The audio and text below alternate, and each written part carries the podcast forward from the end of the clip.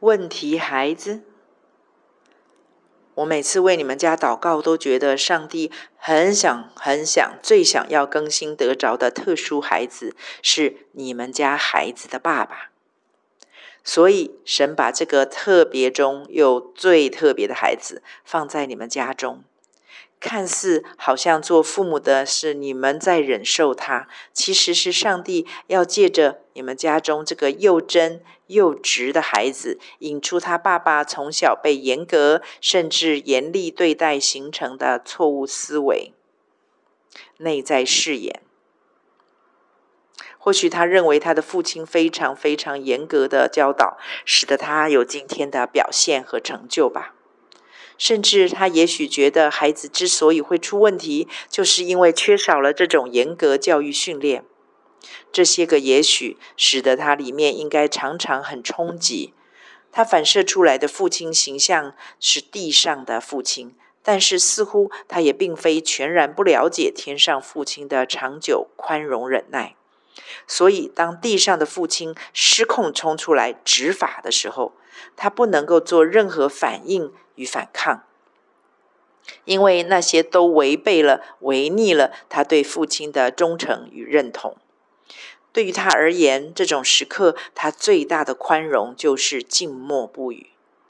而这种沉默，对你却应该是一个很大的痛苦与不解。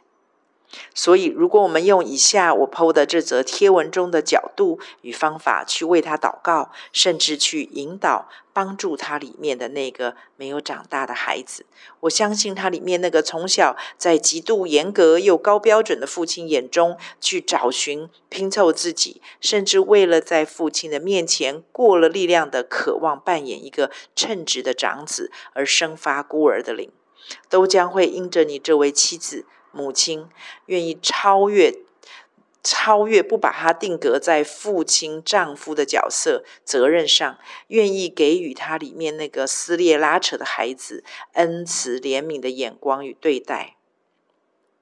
好难，因为他怎么看都是个大人，而且是个蛮强势的大人。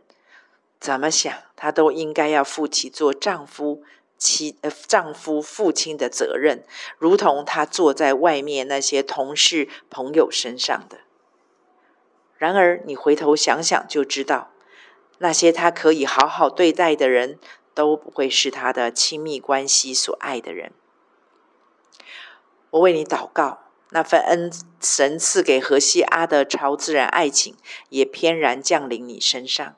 使你的眼目可以越过你的丈夫、孩子的父亲，所有一切的不足、亏欠、失职，你居然可以看到的是他在神原创当中的俊美，可帮助他恢复那份就是神把你这个苏拉密女许配给他的俊美。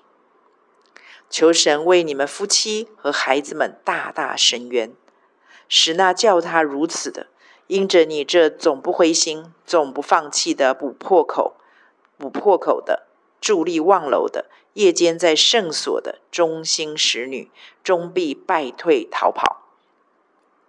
我也一直确信，上帝从远处，就是你未曾生出，就看见了你里面有忠心、有义气，而将那又大又难的事托付你。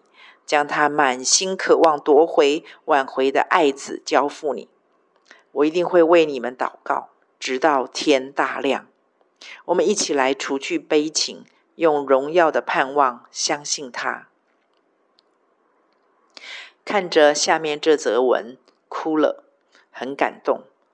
这些特别啊，这些特别到需要天使才能了解、欣赏的孩子们。让我想起约翰福音，门徒问耶稣：“这人生来失明，是谁犯了罪？是这人还是他的父母呢？”耶稣回答：“既不是这人犯了罪，也不是他的父母，而是要在他身上显出神的作为来。”之前那位医师说，孩子是 ADHD，也就是注意力不足过动症。一开始是建议我们用药，但不晓得是不是因为我们不大想这么早让孩子吃药，所以后来那位医师又说不吃药也可以。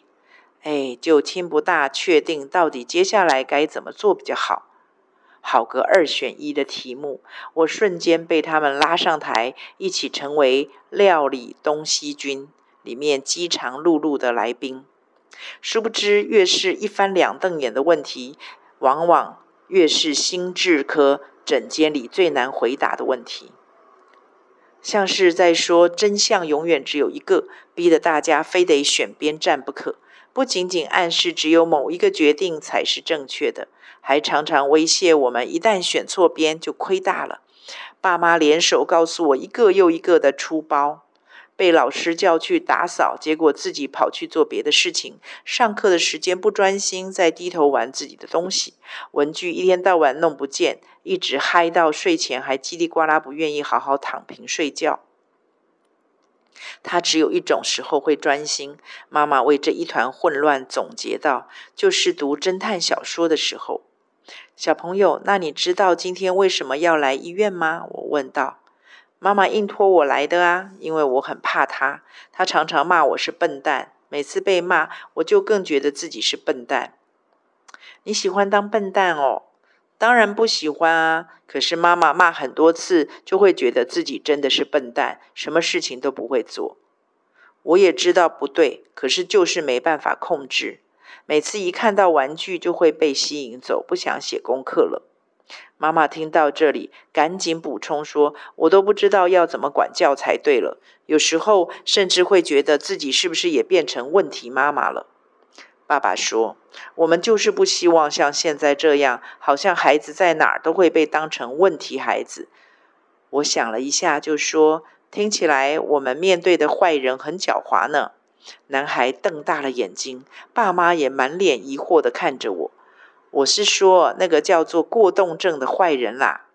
你们不觉得他把你的生活搞得一团乱吗？学校跟家里都是呢。妈妈说：“你很喜欢演，很很喜欢读侦探小说，对不对？那你想不想变成更厉害的侦探呢？”当然想啊！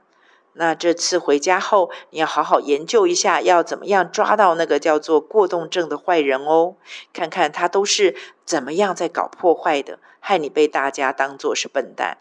你还可以请爸爸妈妈一起跟你研究哦，大家一起抓坏人会比较容易破案。而且看在你今天特别来到医院的份上，医生我也有个道具可以来帮你的忙哦。我会开一种药给你，那个药就像是放大镜一样，我们会比较看得清楚那个坏人在搞什么把戏。但是重点是你自己才是侦探哦，放大镜不会自己去破案，而且每个侦探适合的道具都不一样。你回去之后试试看。下次你再跟我说有没有帮上你的忙哦，让你变成更厉害的侦探。终于，诊间内的所有人，包括我在内，都比较放松的点点头。在我清楚跟家长说明药效与可能的副作用之后，预约了下次回诊的时间。我常常在诊间跟家长说，吃药或不吃药的决定没那么严重的。这并不是说我们轻忽了吃药的潜在影响，而是恰恰相反，这是那么严肃的一件事，所以我们更要轻松以对。因为吃药或不吃药，从来都不是二选一的问题。光吃药不代表我们做得够多，不吃药也不代表我们什么都不做。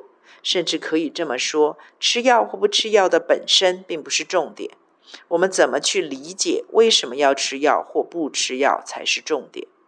毕竟我们不是料理东西军里面生怕吃不到食物的来宾，我们真的可以不必被焦虑驱使才去做出决定。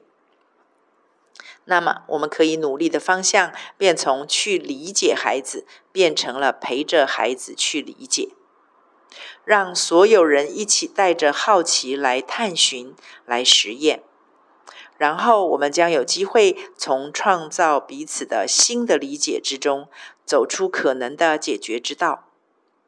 最后，一定有人好奇这位小朋友后来怎么了？我有变成厉害的侦探哦，功课都有做完，玩具有收好，也有帮忙做家事。嗯，你是怎么做到的呢？我也不知道耶，只要写字之前先做一下体操，先动一下，就会好一点。就是天使从加护病房回来了，他之前被那个坏人打到住加加护病房，现在换成坏人去住加护病房病房喽。男孩很得意地跟我分享着。孩子过动怎么办？精神科医师没有问题孩子，只有带着问题的孩子。